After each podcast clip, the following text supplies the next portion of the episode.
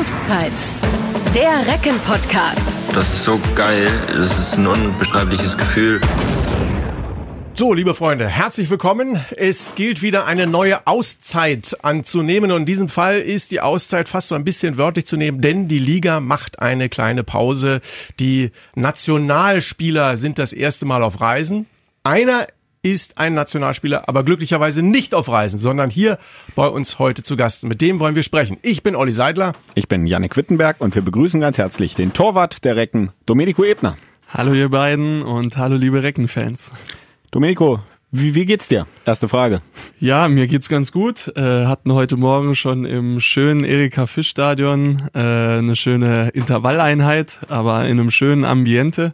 Deswegen mir geht's gut. Hab meinen Sport heute gemacht und äh, freue mich jetzt hier zu sein. Was heißt das schönes Ambiente? Wie muss man sich das vorstellen? Was, was meinst du damit? Ah, Herbstkulisse, die Bäume ah. in jeglichen Farben, himmelblauer Himmel, äh, ja blauer Himmel und natürlich die Sonne hat geschienen, das war schon schön heute Morgen. Sportplatzromantik hast du, glaube ich, gepostet bei genau, Instagram, habe ich gesehen heute Morgen. Ist das so, du bist ja jemand, der auch äh, aus Freibau, Freiburg äh, im Breisgau, bist du dementsprechend auch jemand, der diese Naturverbundenheit liebt und lebt? Ja, auf jeden Fall. Also wer aus Freiburg kommt, äh, der weiß ja auch, dass es dort sehr, sehr grün ist. Und äh, meine Eltern hatten früher oder haben immer noch nebenberuflich so ein bisschen Landwirtschaft nebenher. Und da ist man natürlich immer, wenn man in der Heimat ist, draußen. Und äh, das, glaube ich, erdet einen auch, glaube ich, immer wieder mal. Jetzt haben wir es ja gerade angesprochen, du wärst normalerweise jetzt bei der italienischen Nationalmannschaft. Du bist es nicht, weil du dich bewusst entschieden hast, nicht zu fahren. Ähm, wie kam es zu der Entscheidung? Genau richtig. Also es war jetzt ein längerer Prozess. Es ging ja über mehrere Wochen. Wir haben ja den, die Einladung vor vier Wochen bekommen. Dann hieß es vielleicht von der Liga, dass wir nicht dürfen. Dann äh, musste der Verband natürlich noch Sicherheitsmaßnahmen, was die Corona-Sache anging, äh, dem Verein übermitteln. Und ich hätte am Donnerstag nach dem Spiel von Ludwigshafen habe ich das okay bekommen von Smöre, wobei natürlich Bedenken immer da waren.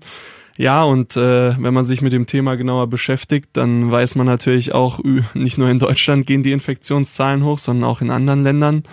Und ähm, ja, dadurch, dass die italienische Liga leider noch nicht ganz so weit ist wie die deutsche Liga, wo jeder Spieler wöchentlich getestet wird ähm, oder mindestens einmal wöchentlich getestet wird, habe ich mich dann einfach dazu entschieden, äh, diesen Lehrgang nicht mitzunehmen, aufgrund eben des aktuellen Corona-Geschehens und ähm, ja, aber ich bin jetzt, glaube ich, damit sehr glücklich, weil wenn man jetzt sieht, wie viele Länderspiele auch abgesagt werden.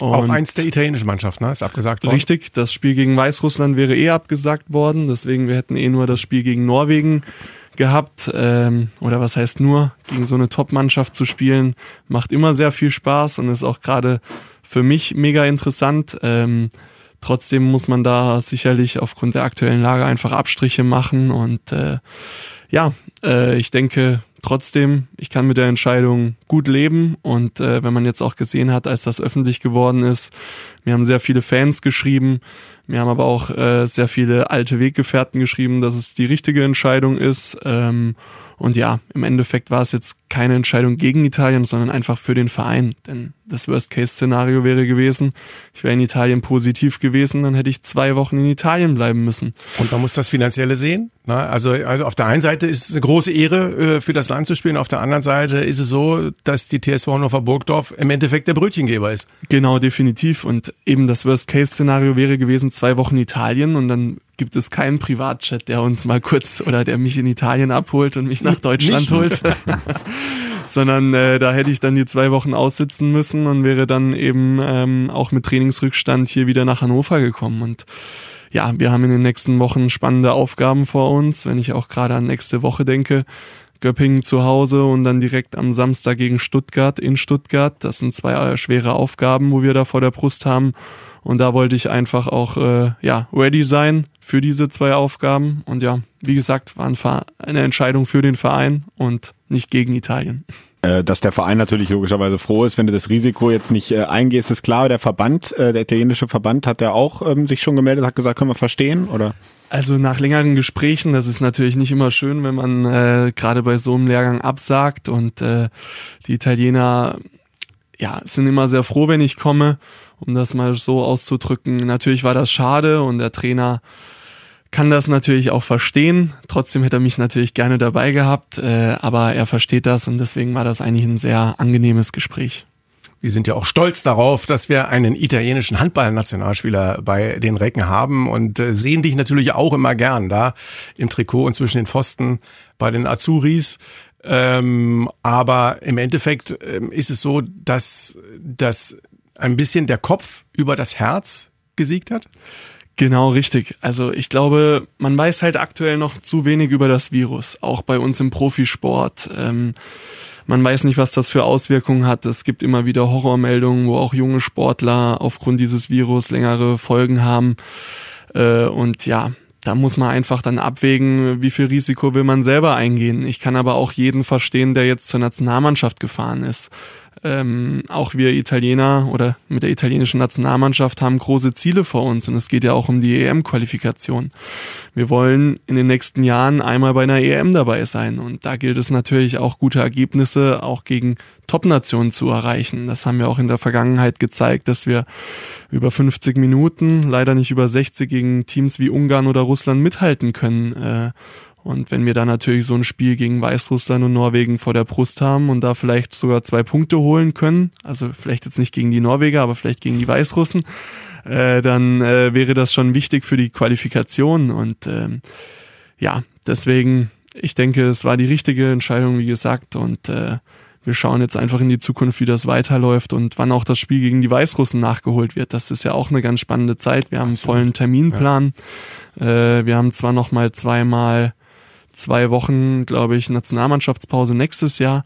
Aber äh, ja, ich glaube, solche Spieler wie in Kiel, Flensburg, Magdeburg, die Woche für Woche gefühlt englische Wochen haben, die wären froh, wenn die mal ein oder zwei Wochen frei hätten. Und äh, da muss man auch immer noch bedenken, unser größtes Gut ist natürlich unser Körper. Und äh, wenn der nicht mehr funktioniert, dann wird es schwierig, weiterhin Handball zu spielen.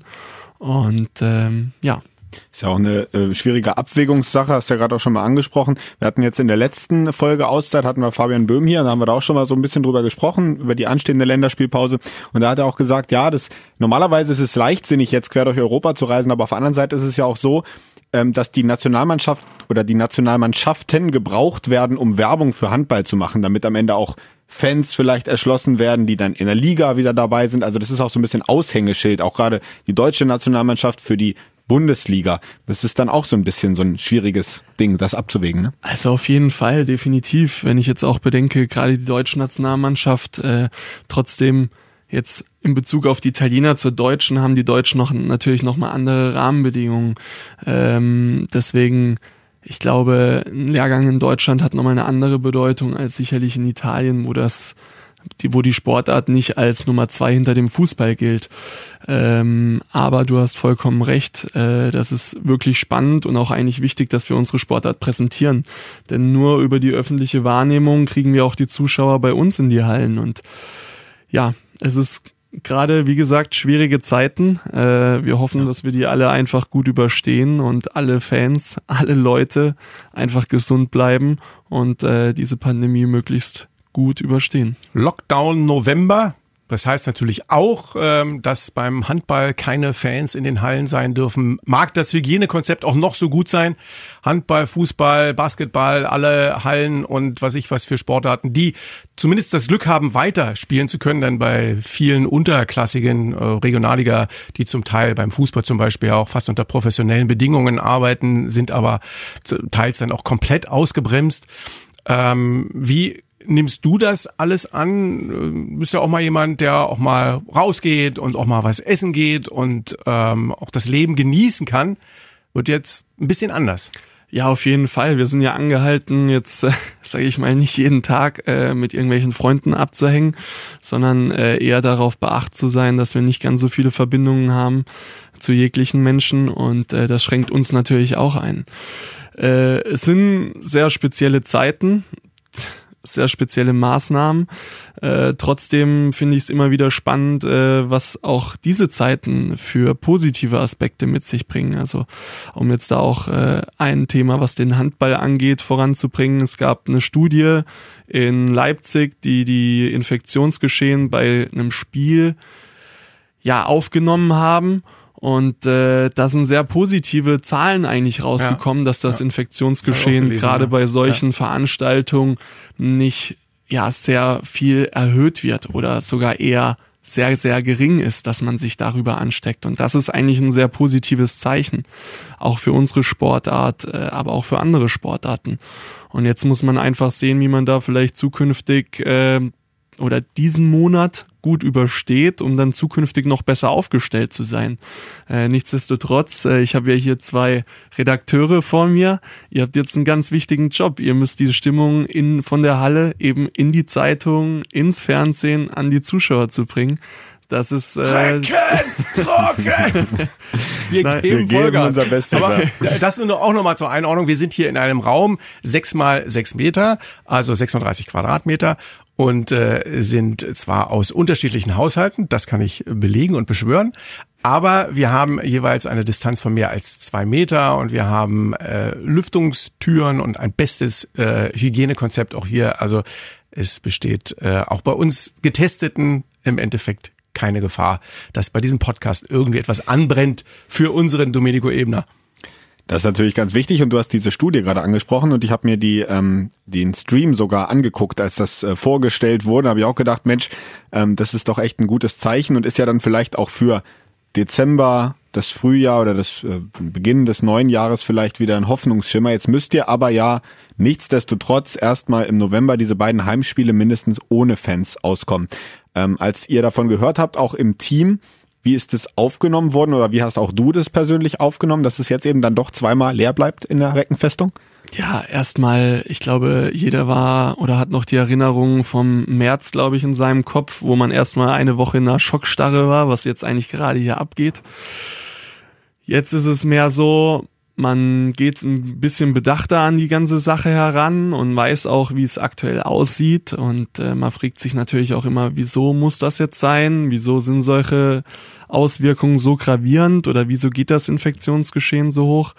Trotzdem müssen wir vielleicht jetzt die Reißleine ziehen, um nicht mal um nicht zukünftig nochmal einen kompletten Shutdown zu haben. Und da gilt es einfach nur den Appell an die Fans zu richten oder an jede Person, die da draußen rumläuft haltet euch an die Regeln, dass man möglichst schnell aus diesem Szenario wieder rauskommt und das Infektionsgeschehen möglichst gering halten. Ähm, trotzdem, ja, Handball spielen ohne Fans, das ist einfach extrem komisch. es, ich bin ja eh einer, der äh, sehr emotion, emotionsgeladen auf dem Spielfeld ist, der dann auch die Fans mitnehmen will ich kann mich da auch immer noch an so ein paar Spiele aus der letzten Saison erinnern, wenn ich da auch Erlangen bedenke, letztes Jahr, wir hatten, glaube ich, fast volles Haus. Wir waren zur Halbzeit mit sechs Toren zurück.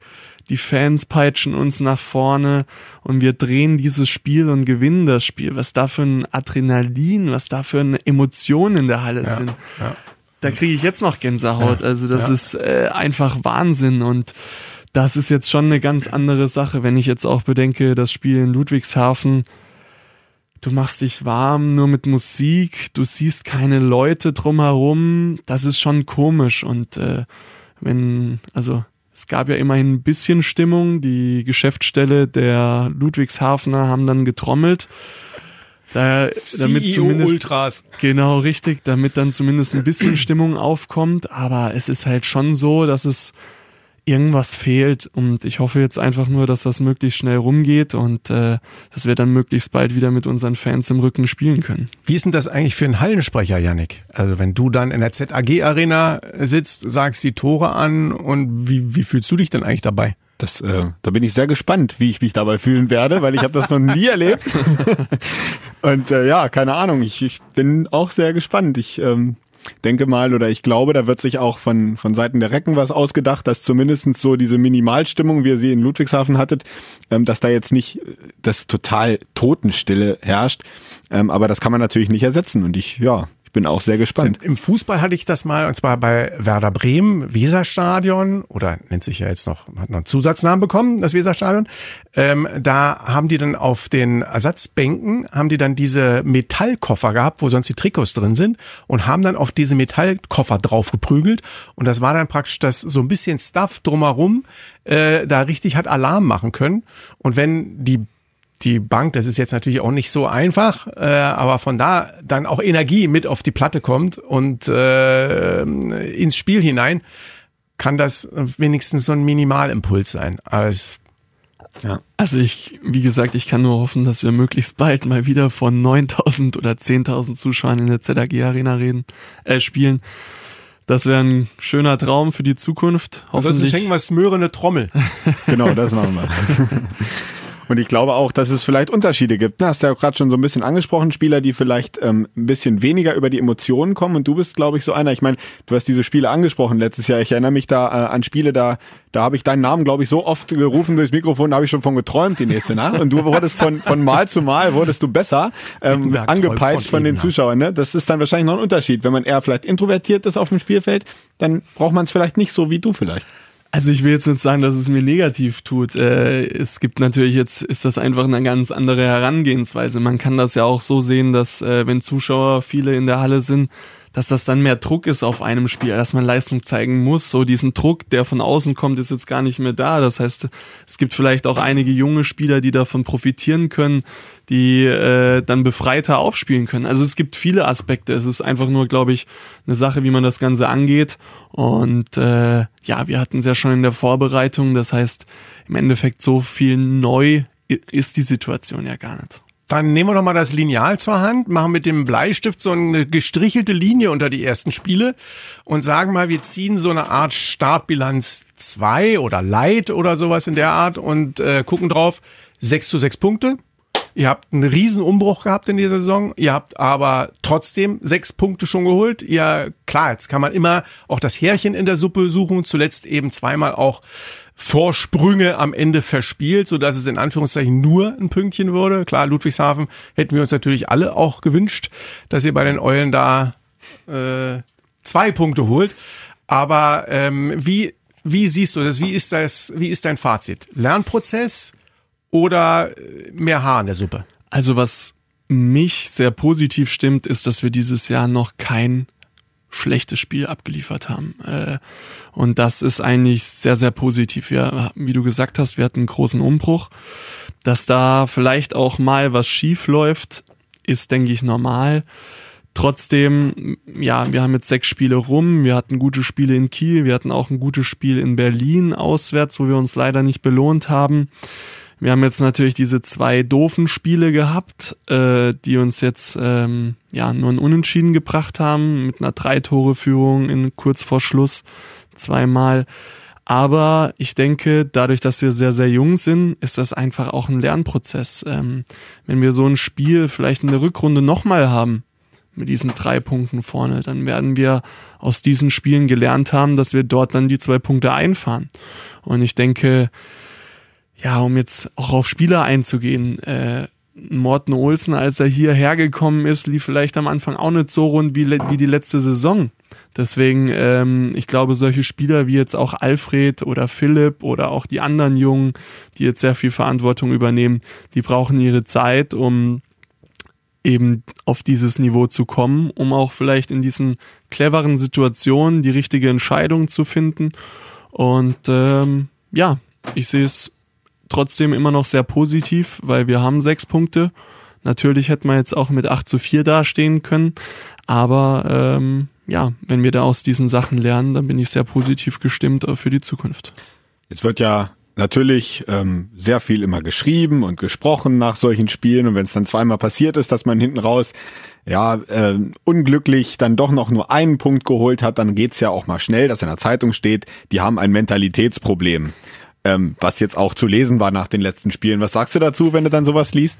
Nein, also das, das stimmt überhaupt nicht. Ich denke, wir werden einfach diese Spiele analysieren und ja, um auf die beiden Spiele jetzt einzugehen gegen BHC, war es halt einfach unclever, dass wir diese zwei Bälle da am Schluss verwerfen.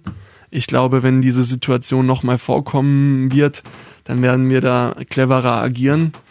Äh, in Ludwigshafen war es halt jetzt unglücklich. Wir hatten auch wieder eine gute Chance vorne, treffen leider das Tor nicht. Und äh, da gilt es dann am Schluss einfach noch mehr alles reinzuhauen. Und vielleicht waren wir da aus irgendwelchen Gründen auch immer in diesen entscheidenden Situationen nicht voll da, wo wir sie vielleicht brauchen. Und ähm, ja, Mentalitätsproblem, nein. Ich glaube eher, dass wir einfach in den entscheidenden Situationen die falsche Entscheidung getroffen haben und dass wir daraus lernen und dann bin ich zuversichtlich, wie gesagt. Du hast das ja auch angesprochen mit den Jungen und mit den Spielern, die jetzt auch neu nach Deutschland gekommen sind. Wenn wir uns zum Beispiel erinnern an, an die Schmied, als der äh, nach äh, die Bundesliga gekommen ist bei den Rhein-Neckar-Löwen, hat man nach der ersten Saison gesagt, das ist absoluter Fehleinkauf. Ähm, das passt ja überhaupt gar nicht. Du brauchst halt normalerweise ein Jahr, um sein volles Aroma entfalten zu können. Und äh, bei Andy Schmid müssen wir uns ja nun nicht unterhalten darüber, was, was der für eine Granate dann im Endeffekt geworden ist. Wer ähm, muss sich denn bei euch noch weiterentwickeln? Also ich glaube, jeder kann sich noch weiterentwickeln. Ähm, ich glaube, wir haben einen großen Kapitän, der vorangeht, der sehr auch sehr viel Verantwortung auf sich lastet. Das ist äh, Fabi. Aber danach, ich glaube, jeder kann noch dazu lernen. Ähm, auch so Spieler wie Evgeny Pevnov, Ilya Prosovic, die jetzt natürlich im Innenblock noch eine wichtigere Aufgabe haben als zuvor, wo man vielleicht vier Innenblockspieler haben. Philipp äh, muss seine ja, Position in der Mannschaft auf jeden Fall weiter ausbauen. Er ist ein guter Spieler, das weiß jeder, das hat er auch oft genug bewiesen. Aber auch solche Spieler wie Alfred Jonsson, was der diese Saison schon abgeliefert hat, das ist äh, à la Bonheur und da gilt es jetzt einfach weiterzumachen. Äh, Hannes Feise spielt bisher super, äh, macht für mich auch äh, echt einen guten Job in der Abwehr. Ähm, aber auch Johann Hansen kommt hierher, neun Tore, glaube ich, in Kiel. Wow, also äh, da haben wir einen ganz tollen Spieler verpflichtet, auch menschlich sehr top. Ja, aber ich könnte jetzt die ganze Verwirft Mannschaft. aber seinen ersten Siebener in einer Situation, wo man gedacht hat, hey, komm, das wäre es gewesen. Sowas passiert dann halt auch mal. Also wie gesagt, äh, ich glaube, jeder Spieler kann noch was dazu lernen in unserer aktuellen Situation. Es ist ja auch für viele Spieler jetzt was Neues, ohne Zuschauer zu spielen. Vielleicht dann noch mal mehr die Emotionen dazu zu bringen, noch mehr die Mannschaft zu pushen, aber auch so vielleicht noch mal sich selbst zu reflektieren. Und ja, aber ich, wie gesagt, ich sehe es echt, dass wir auf trotzdem einem guten Weg sind und dass wir da äh, weiterhin sehr positiv nach vorne blicken können. Apropos selbst reflektieren, gucken wir doch mal so ein bisschen auf deine Situation. ähm, diese Saison ähm, bis jetzt äh, im Vergleich zu deinem Kollegen Urban Lesjak noch ein paar weniger Spielanteile gehabt. Ähm, es wirkt auf mich aber immer so, als wenn ihr eine Einheit bildet und das jetzt gar nicht so denjenigen, der dann vielleicht mal ein bisschen mehr auf der Bank sitzt, in dem Fall bist es du, ähm, so sehr stört. Ist der Eindruck richtig? Oder wurmt's einen dann doch ein bisschen, dass man sagt, ach, ich würde schon gern ein paar mehr Spielanteile haben? Ja klar, also wir sind ja Sportler und äh, Sportler wollen spielen und äh, dementsprechend wurmt es mich natürlich, dass ich nicht so viel aktuell spiele. Trotzdem muss man die Leistung von Urban in den ersten Spielen auch anerkennen. Er hat bisher äh, sehr, sehr gut gespielt und äh, wir hatten jetzt, glaube ich, als Torwart-Team, glaube ich, nur ein Spiel mit unter zehn Paraden. Da hatten wir acht, glaube ich, gegen BHC, aber sonst in jedem Spiel über zehn Paraden. Und das gilt ja eigentlich auch von der Konstanz, wo wir als Team dran wachsen können. Und äh, wieso sollte ich äh, sauer sein auf der Bank und äh, sagen, alles scheiße hier, wenn äh, wir das Spiel gewinnen am Ende und äh, Urban hat gut gehalten. Also da muss man, denke ich, einfach den Mannschaftserfolg in Vordergrund stellen äh, über den persönlichen Erfolg. Ähm, trotzdem bin ich natürlich mit der aktuellen Situation nicht äh, zufrieden und äh, ich denke, dafür werde ich jetzt im Training oder gebe ich im Training noch mehr Gas als vorher und äh, das wird Carlos sehen und äh, meine Chance wird auf jeden Fall irgendwann kommen. Äh, um in der Bundesliga oben oder im Mittelfeld mitzuspielen, braucht man einfach zwei gute Torhüter. Und äh, wenn eine Mannschaft nur einen guten Torhüter hat, dann kann es sein, dass es nicht für die Bundesliga reicht. Und deswegen bin ich eigentlich sehr zuversichtlich. Ich denke, wir haben da eine gute Chemie gefunden und äh, wir tauschen uns auch gut aus. Und ich denke, wer die Spiele auch gesehen hat und vielleicht mich auch mal beobachtet, ich bin, glaube ich, einer der aktivsten auf der Bank und probiere da immer die Mannschaft äh, weiterzubringen, ob es ein Einläufer ist, ob es vielleicht auch mal das Zeitspiel anzeigen gegen zu den Schiedsrichtern ist oder einfach zu unterstützen. Ähm, das ist, denke ich, ja, ich würde mich immer einfach als Teamplayer sehen. Ich will jede Mannschaft weiterbringen und äh, das ist einfach etwas, wenn ich nicht spiele und nicht auf dem Spielfeld meine mein ja mein Brot dazugeben kann, dann äh, tue ich es eher halt von neben dem Spielfeld und ähm, ja, so denkt vielleicht nicht jeder, Aber es ist unglaublich wichtig. Es ist unglaublich wichtig, weil es, im Endeffekt dann nochmal vielleicht das eine Prozentpünktchen sein kann, was dann darüber entscheidet, ob du äh, einen oder keinen Punkt holst. Ähm, äh, Im Endeffekt, die Situation muss, auch die Einstellung muss ja genauso sein, dass man gerne spielen will und dass man deshalb nicht zu 100 Prozent zufrieden sein kann, wenn man dann eher mehr auf der Bank sitzt. Frage mal so, ja, du wolltest noch sagen. Also definitiv, aber ähm, es gibt eine, also ich es gibt natürlich auch ab und zu, denke ich, ich könnte ein bisschen arroganter sein oder könnte mal sagen, hey, äh, Trainer, wie sieht's aus? Jetzt könntest du mal wechseln oder so. Aber man muss halt auch immer dieses Teamgefüge sehen. Und wenn das passt, dann hast du schon, glaube ich, viel gewonnen im Sport. Wir reden ja immer wieder davon, Mannschaften oder auch beim Fußball, als sie die WM gewonnen haben, da merkt man, da ist eine Mannschaft gewachsen, äh, diese Mannschaft hat dann ein ganz anderes Potenzial, eine ganz andere Außenwirkung. Und das, glaube ich, ist für jede Mannschaft enorm wichtig, wenn sie in sich gekehrt ist und äh, eine gute Chemie hat. Wenn es Spieler gibt, die auf dem Spielfeld anfangen, anderen Spieler anzupöpeln, schlechte Stimmung zu machen, dann weißt du ganz genau, dass es da viele Probleme gibt. Und äh, ich probiere auch nur an dem Strang zu ziehen, den Carlos uns vorgibt, alles zu geben für den Mannschaftserfolg. Und äh, dem ordne ich mich halt unter. Gibt es eigentlich eine Mannschaft, die du ganz besonders gerne spielst, wo du sagst, irgendwie, oh, da, da freue ich mich drauf? Oder äh, gibt es auch Teams, wo du sagst, oh, ähm, weiß ich was, da, da gibt's halt viel Tempo, viele freie Bälle für die, wo, äh, weiß ich, was gibt's da was? Eine Mannschaft, die, die du gerne spielst? Boah, so richtig jetzt Lieblingsgegner jetzt nicht direkt. Äh, ich glaube, wo es jeder Torhüter schwer hat, ist, ist sicherlich bei den Top-Teams oder auch in Kiel äh, weil Kiel natürlich extrem aufs Tempo drückt und wenn man vorne einen Fehler macht, dann wird das gleich mit einem Gegenstoß bestraft. Da bekommt man sehr viele freie Bälle.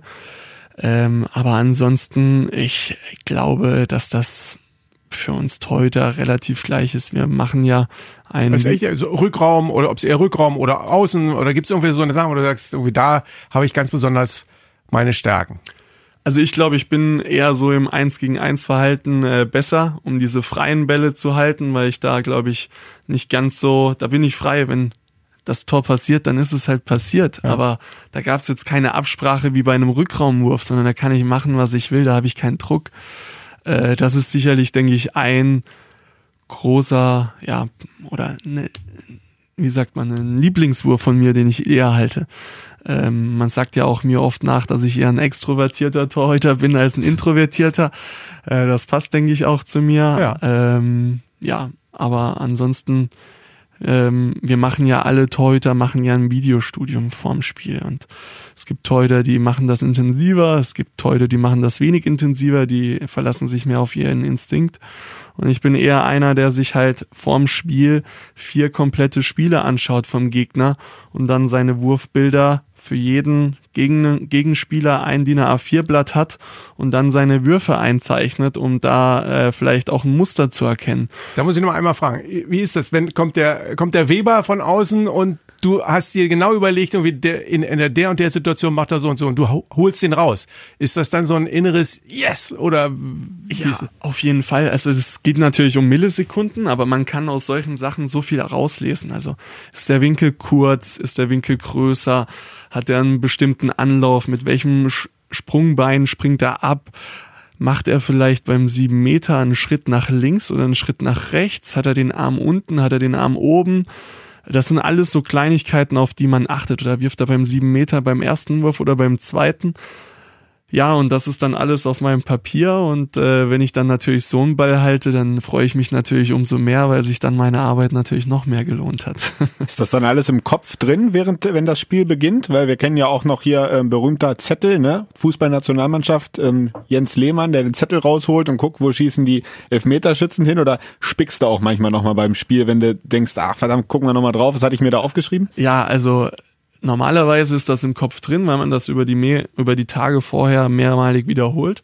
Da probiert man dann einfach so wie so Eselsbrücken zu stellen. Also halb links gibt's zwei Spieler.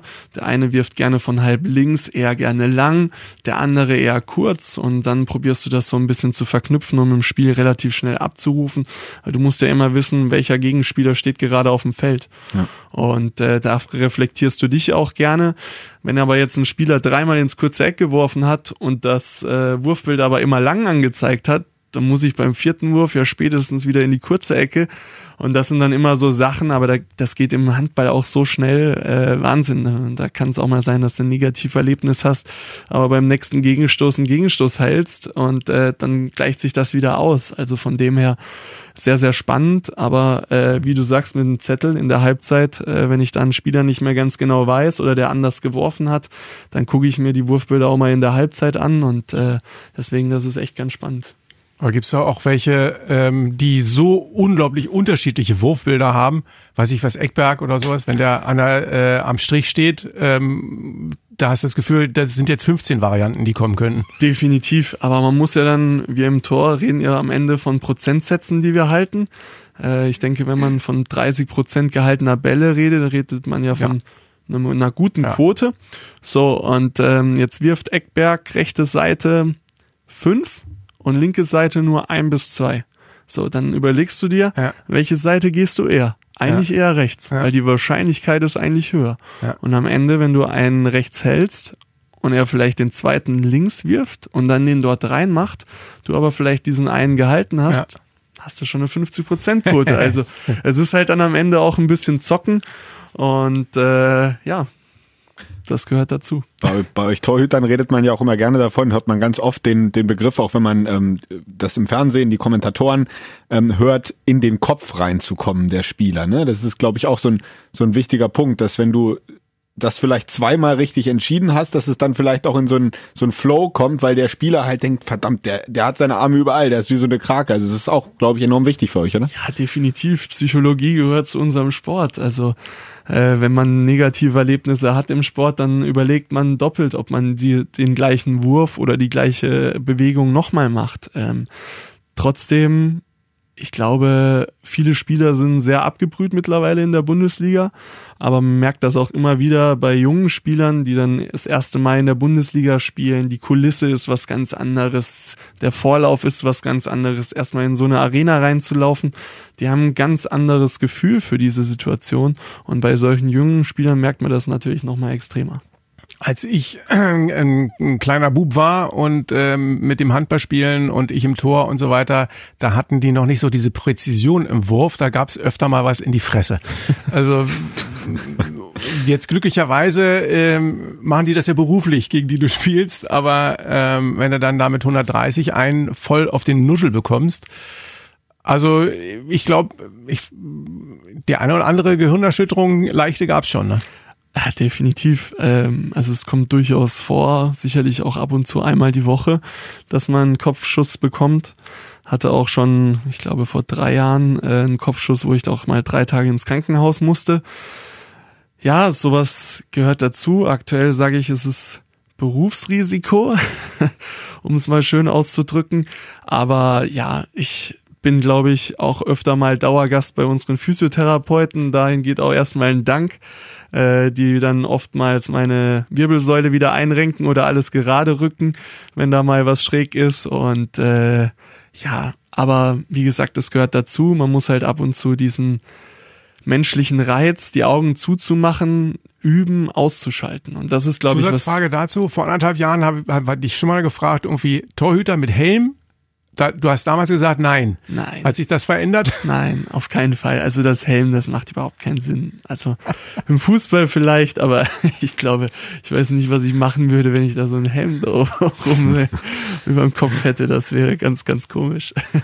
Was ich ja auch spannend finde bei Torhütern, ähm, nehme ich zumindest so wahr, diese unterschiedlichen ähm, Typen auch vom Körperbau, die man ähm, beim bei Torwarten jetzt in der Bundesliga aussieht. Ne? Man hat große Schlachsige, dann hat man aber so, sag ich mal, Typ Milo Saveljev, ähm, eher kräftig und ja, vielleicht ein bisschen breiter, sage ich jetzt einfach mal ganz nett. Ähm, aber das ist auch irre, ne? Und trotzdem alle auf ihre Art und Weise erfolgreich. Ja, definitiv. Also die die unterschiedlichen Schulen machen es ja auch. Es gibt ja diese skandinavische Schule, die sehr viel mit diesem Absitzen ähm, ja, reagiert, ihre Bewegungsabläufe hat oder die, die Jugo-Schule. Ähm, ich glaube, ich bin eher so ein bisschen, bisschen aus beidem. Ich habe mein, mein eigenes Portfolio ein bisschen zusammengepackt. Äh, Urban macht das wieder ein bisschen anders. Der bleibt sehr viel stehen äh, wo ich manchmal denke, wieso bewegst du dich da fast gar nicht? Aber das sind halt einfach die unterschiedlichen Schulen und äh, so hat sich, glaube ich, jeder entwickelt, erfolgreich zu sein.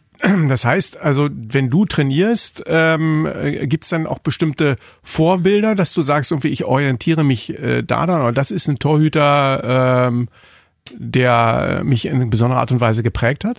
Genau, also das auf jeden Fall. Also ich, es macht, glaube ich, wenig Sinn, wenn ich jetzt sagen würde, ich möchte den genau gleichen Stil wie Niklas Landin haben. Der ist ja. äh, fast 20 Zentimeter größer wie ich, hat nochmal eine ganz andere Spannweite.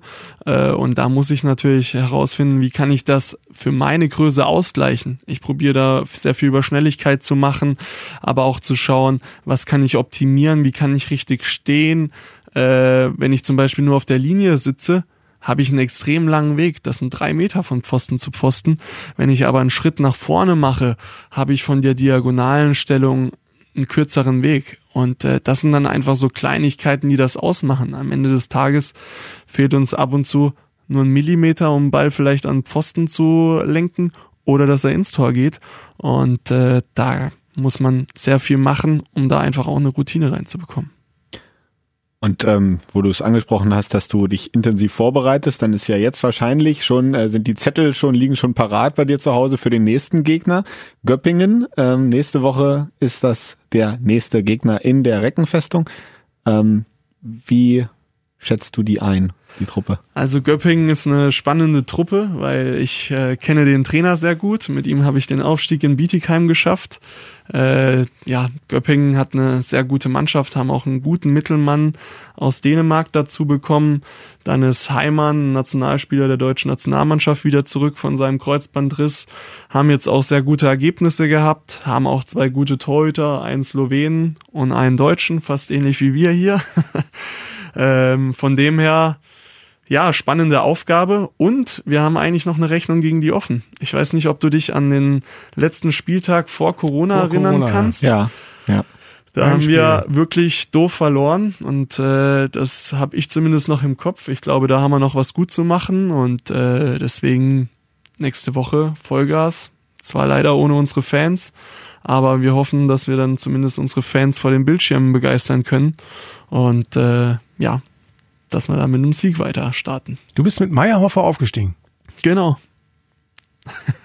okay, danach ähm, geht es dann äh, weiter nach Stuttgart. Es geht Richtung heimische Gefilde.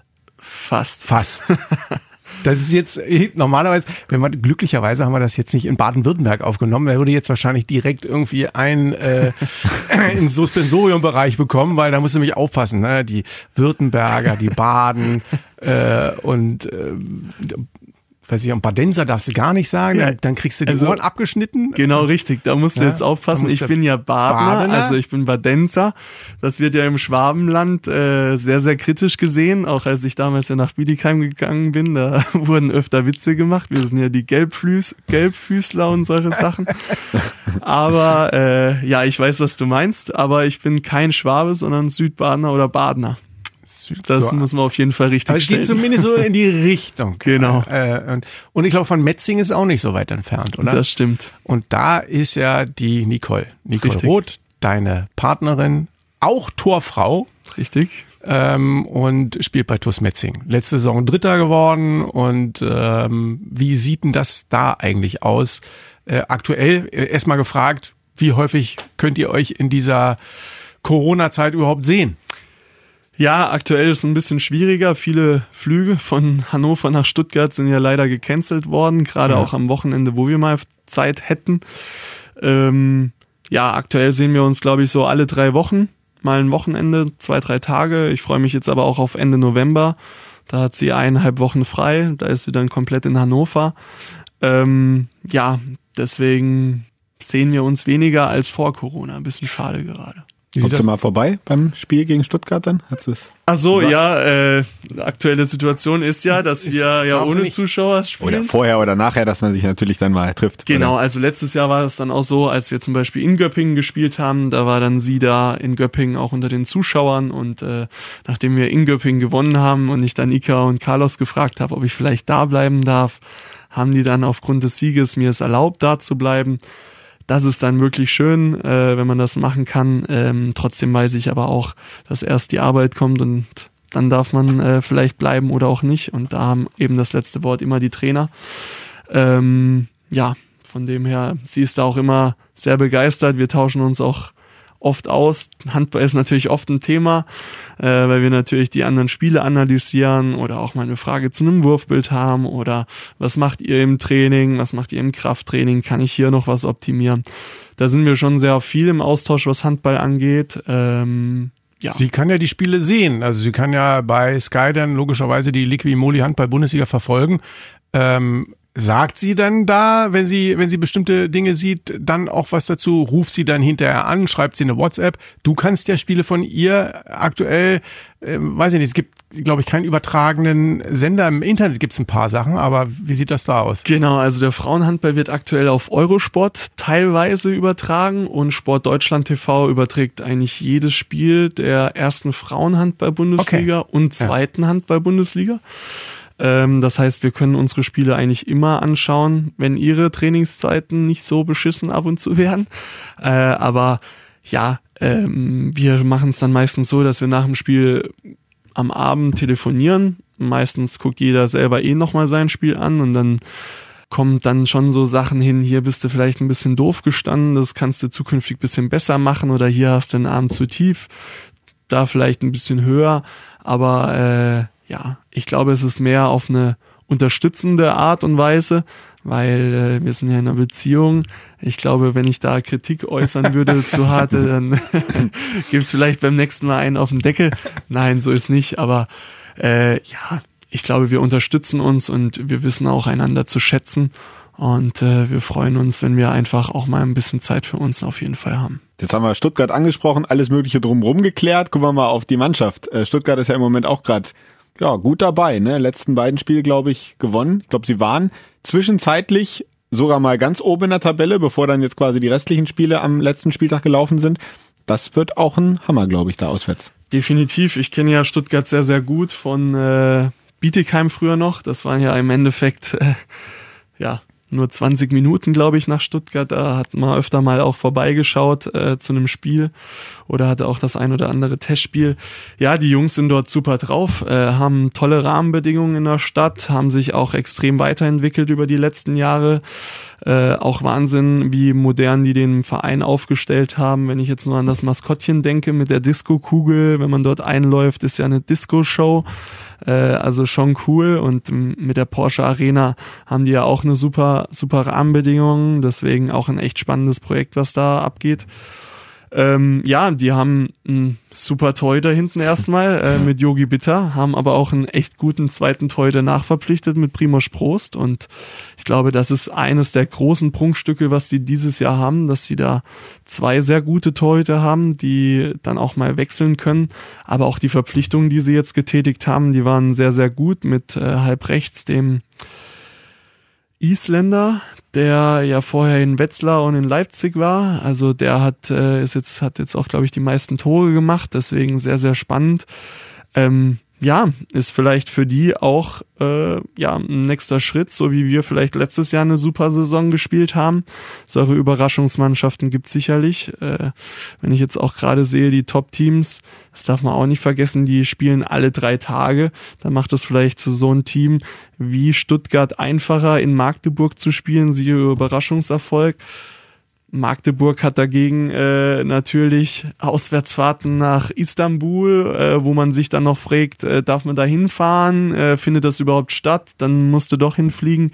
Also die Liga ist dieses Jahr verrückt und äh, dann auch mit vier Absteigern dieses Jahr. Es wird einige Überraschungen noch geben und ich hoffe, dass wir bei der ein oder anderen Überraschung auch dabei sind. Vigo Christiansson aus Island, Genau, der richtig. Neuzugang vom TV Bittenfeld. Grundsätzlich, du hast ja auch schon angesprochen, ihr seid in einem Transformationsprozess, ihr habt eine Entwicklung, die ihr durchmacht. Du siehst euch da auch auf einem richtig guten Weg. Was ist denn so drin für euch? Äh, Gibt es etwas, was man sich als Ziel setzt bis Weihnachten? so viele Punkte wie möglich zu sammeln.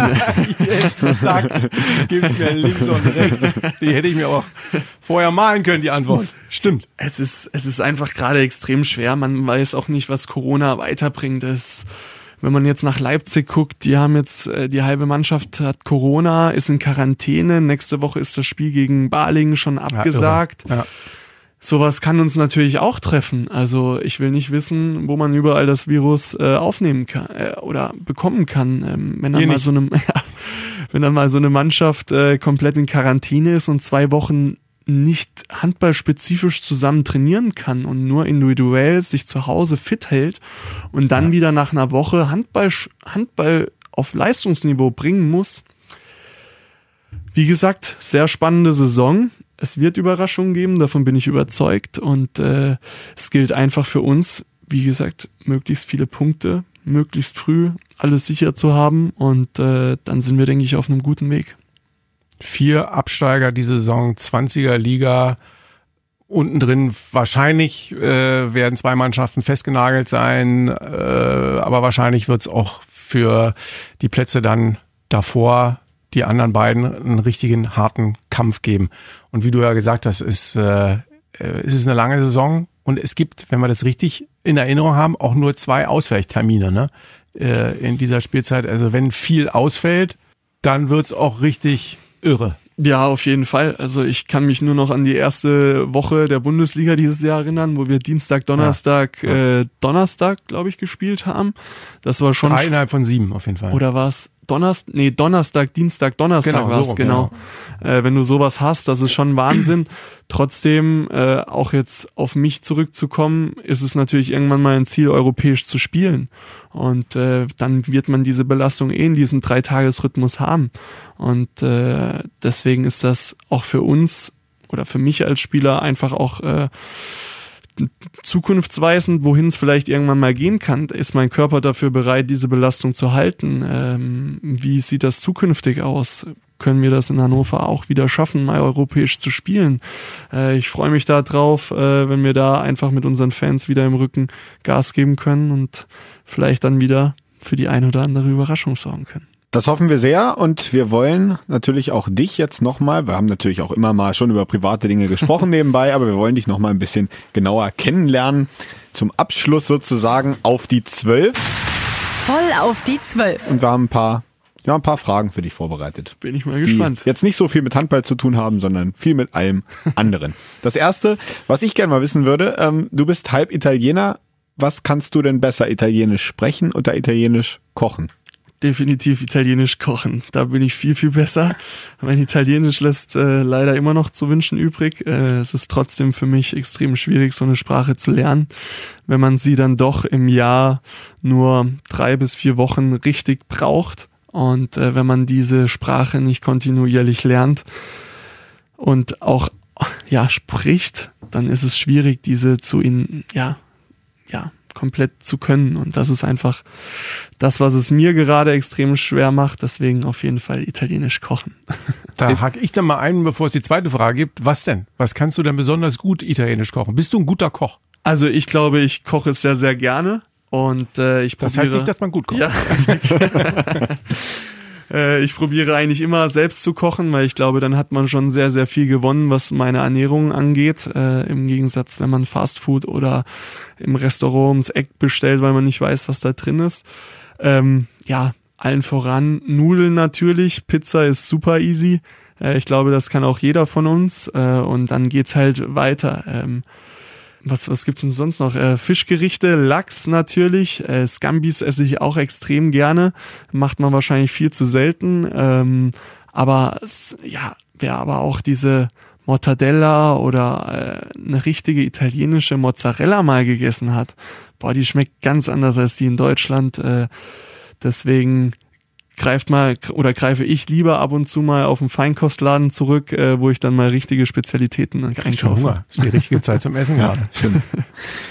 Äh, also Kochen, eine Sache, womit du dir die Zeit vertreibst. Äh, jetzt hattest du ja gerade natürlich nach dem ersten Lockdown viel Zeit. Ähm, womit hast du dir sonst noch so die Zeit vertrieben? Du hast da auch immer ähm, beim Instagram gepostet, dass du natürlich dich fit gehalten hast zu Hause. Hast da, glaube ich, auch ein bisschen improvisiert, was du dir da aufgebaut hast, ne? so an Handelbank. Ähm, was machst du sonst noch so gerne in der Freizeit? Also ich habe, äh, Corona hat ja nicht nur viel Negatives, sondern auch was Positives. Wir hatten sehr viel Zeit und äh, ich habe ja vor zwei Jahren angefangen, eine amerikanische Laufsocke über meinen eigenen Online-Shop und Amazon zu verkaufen. Und irgendwie hatte das über die Corona-Zeit Fahrt aufgenommen. Und äh, seit drei Monaten habe ich äh, ein Unternehmen gegründet, zusammen mit meinem Berater. Und wir haben jetzt äh, nicht nur die amerikanische Socke, sondern auch eine deutsche äh, Top-Marke in Sachen Kompressions- und Laufsocken. Die ist, also ich weiß nicht, ob ich die jetzt hier nennen darf, aber ich mach's jetzt einfach mal. Mach doch einfach mal. Äh, das ist, schneiden wir das raus. Genau. das ist CP. Und äh, wir haben jetzt auch unsere eigene Webseite gelauncht mit äh, laufequipment.de.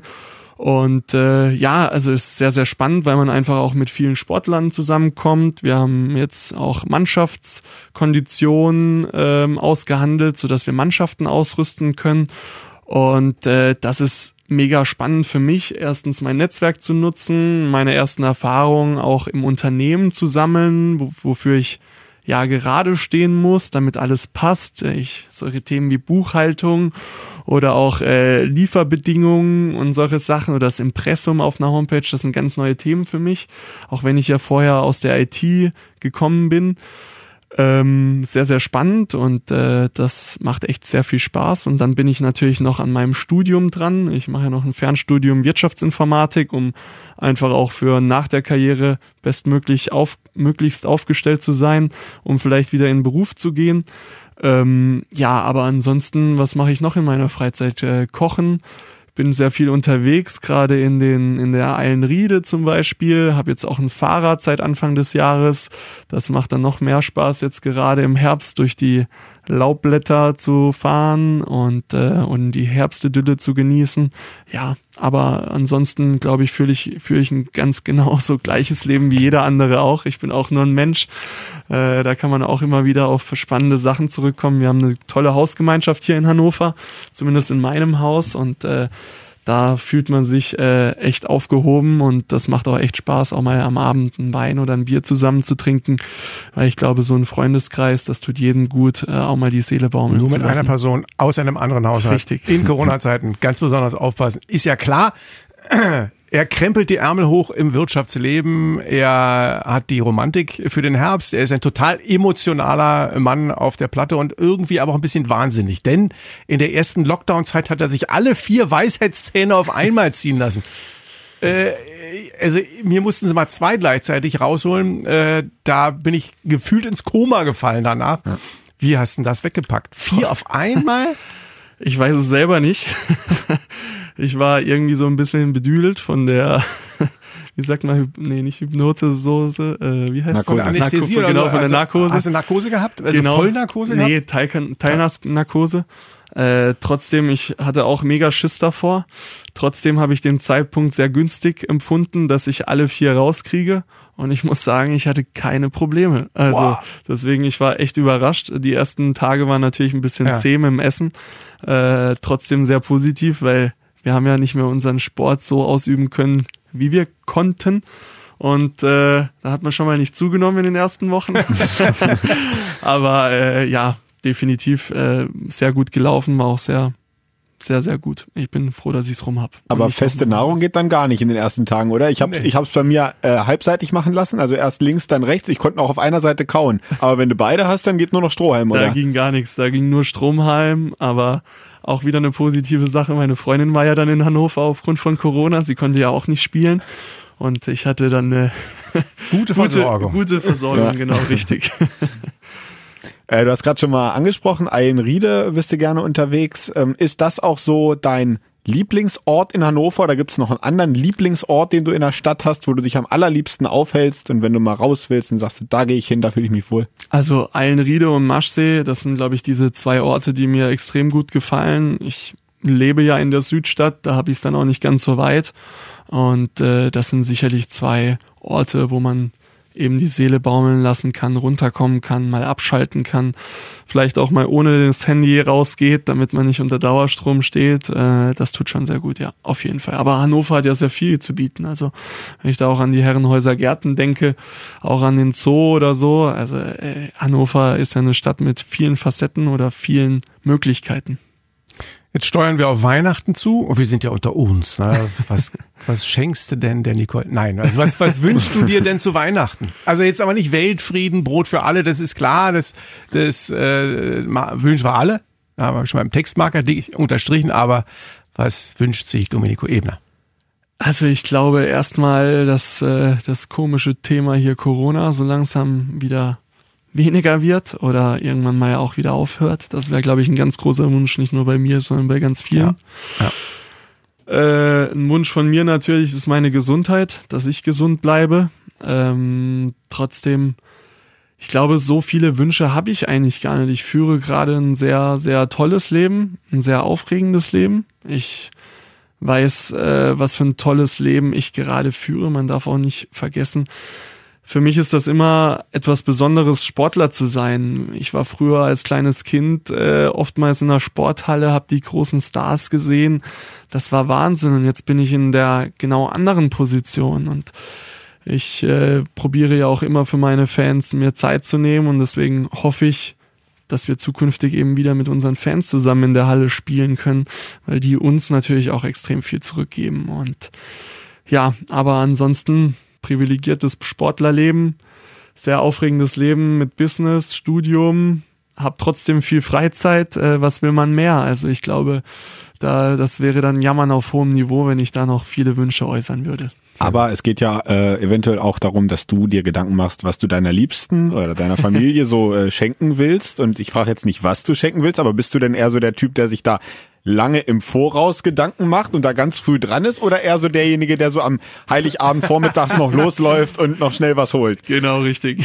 Vormittags los, durch die Innenstadt, alle Geschenke nochmal schnell einpacken, alle ins das Auto. Das ist Seidler-Style, tut mir leid, muss ich auch leider du sagen. auch? Also mit, mit Kindern und Frau und wir sind, ach man, verdammt, ja, 24.12. ist ja Weihnachten. Wer hätte es gedacht? Genau, und dann am besten äh, in dem Supermarkt oder so die Geschenke noch einpacken lassen von den Personen dort. Dann sieht das auch gut aus. Äh, ja, genau, auf jeden Fall. Kommen ja auch gute Ideen, muss ich sagen. unter, unter Druck. Ich bin, äh, na, da, da sind, äh, ist auch der Domenico wie ein Diamant unter Druck. Ne? Ja. Da, ich bin ja das komplette Gegenteil davon, ne? Muss ich echt sagen. am besten. Ich mache mir jetzt schon Gedanken. Hast du schon alle? Nee, aber ich, ich, äh, wenn ich ich habe so schlecht oder komme so schlecht auf Ideen. Und wenn ich jetzt schon anfange, mir fällt dann immer mal was ein, ich schreibe mir das dann auch auf. Wenn ich, wenn zum Beispiel meine Freundin mal was gesagt hat zwischendurch, ja. mal was fallen gelassen hat im Gespräch, schreibe ich mir das gleich auf. Sehr aufmerksam. So, genug von mir. Generell, ähm, jetzt kommt die kalte Jahreszeit, äh, ist natürlich auch immer dann die, die Zeit, in der Handball ähm, logischerweise ja wieder in den Vordergrund rückt, Saison ähm, läuft. Bist du eigentlich jetzt rein vom Wetter so ein Winterfan oder hast es lieber warm und sonnig, also eigentlich perfekt Frühling, perfekt Herbst. Nicht zu warm, nicht zu kalt, weil ist es zu kalt, frieren, äh, Erkältung, immer wieder grenzwertig, hatte ich früher auch oft, wenn man sich nicht richtig kleidet nach dem Training, keine Mütze aufgehabt oder so, das ist nervig. Im Sommer, man geht raus, direkt, man schwitzt los, kann eigentlich, wenn man zu Hause ankommt, direkt wieder duschen. Deswegen Herbst und äh, Frühling perfekt. Du kannst dir eine Schlagzeile aussuchen nach dieser Saison. Inklusive DAB-Pokal Final Four. Bitteschön. Welche Schlagzeile hättest du gerne? zu dir natürlich. Oder zu den Recken. Boah, sehr, sehr, sehr schwierig. Ich glaube, wenn wir am Ende des Jahres Recken feiern, erfolgreiche Saison mit vollem Publikum. Ich glaube, wenn wir sowas am Ende der Saison hätten, in der Zeitung stehend, dann äh, können wir sehr, sehr froh sein. Würde sagen, das ist doch das perfekte Schlusswort. Domenico, es war sehr schön, dass du da warst. Es war sehr unterhaltsam, sehr interessant. Ich habe viele Sachen auch gelernt über das äh, Torwartleben, das Torwarttraining, auch die Vorbereitung zu spielen, was ich bis jetzt noch nicht so wusste. Und ja, ich wünsche dir alles Gute. Wir wünschen natürlich der ganzen Mannschaft alles Gute und hoffen, da bin ich voll bei dir, dass es bald wieder mit Fans zur Sache gehen kann. Das wäre schön. Genau, ich sag vielen Dank an euch beide und äh, denkt dran, viele gute News über den Handball zu berichten. So sieht's aus. Denn Recken Rocken! Der Recken Handball Podcast. Eine Produktion von Antenne Niedersachsen. In Zusammenarbeit mit der TSV Hannover Burgdorf. Euch hat dieser Podcast gefallen? Dann hört doch auch Weiberkram, ebenfalls eine Produktion von Antenne Niedersachsen.